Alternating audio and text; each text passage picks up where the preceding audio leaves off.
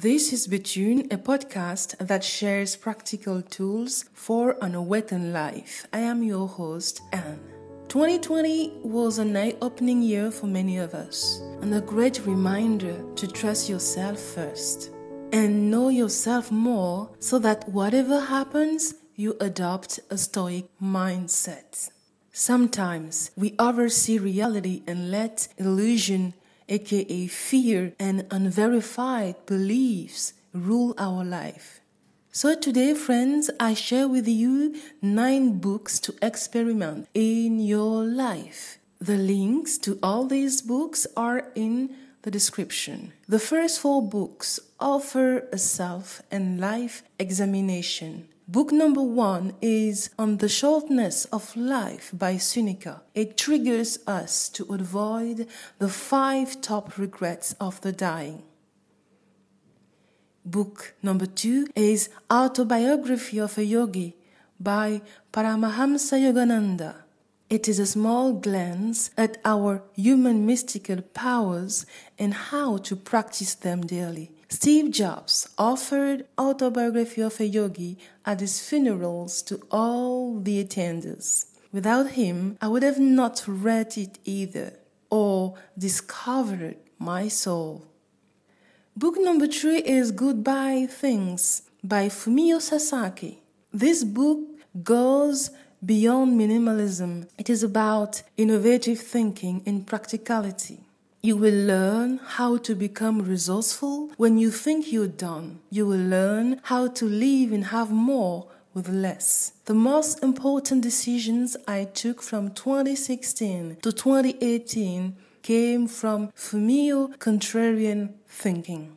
Book 4 is, of course, Essentialism, the Disciplined Pursuit of Less by Greg McKeown. Here you learn what adds value to your life, so that for everything you wish you could do, you're also thinking about the trade off.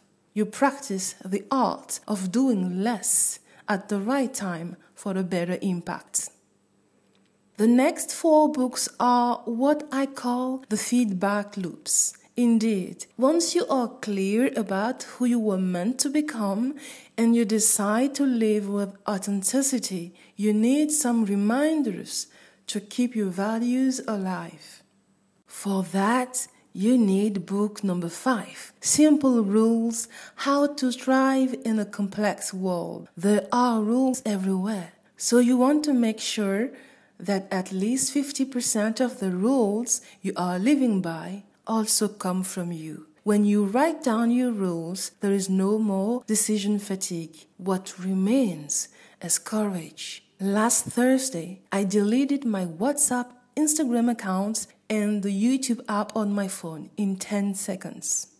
Because of my rules and the new 40 day goal I launched 10 days ago, I also ended an acquaintance relationship after a long conversation. This is the power of Simple Rules book. Book number six is Rich Dad, Poor Dad. Maybe you've heard of this book, maybe you read it already. I love how the book promotes multidisciplinary learning through diverse work experiences. Because what this book does is it explains why doing so is an asset for your future. The book also addresses why and how our actions and decisions are often ruled by fear instead of passion, discovery, and learning. So, if you want to beat your scarcity mindset, there is no better book than Rich Dad, Poor Dad. Book number seven is Reality Transurfing by Vadim Zeland. Out of all the books I have read about the law of attraction, intention, and manifestation, the author approach is the only one that has worked for me. Why? Because best goals are in tune with your soul. When what you want comes from your soul, your actions are inspired. You start living your ideal with a few questions like what needs to get done? How can I prepare myself to be ready? With questions like that, the mind takes information from the soul or the heart it becomes a servant of the soul and you act as if. You don't wait for things to change outside to believe. As Vadim Zeland says, the method of transurfing is not aimed at changing the self, it offers a way of returning to self. Book number 8 is Great at Work by Morten Hansen. We have not been taught enough about what great work is and how to achieve it. We tend to think it is about long hours, multiple tasks, whereas it is about ultra selection, discipline focus, and obsession. It is about building value added activities and a learning loop so that deliberate practice becomes effective. It is about passion and purpose, what Morten Hansen calls P square. The last book is The One Minute Manager by Kenneth Blanchard and Spencer Johnson. This is a small, powerful book that shows you how to take one minute a day to clarify a goal, praise yourself or other people, and give thoughtful criticism. Often we beat ourselves up, we compare ourselves, and easily believe we are not doing enough. The problem is you cannot do enough if you don't know how to think about a particular problem. Therefore, if you acknowledge that and if you are willing to invest your time and your money, you are tapping into the first two key success factors. Investing in yourself is the greatest gift you can give to yourself.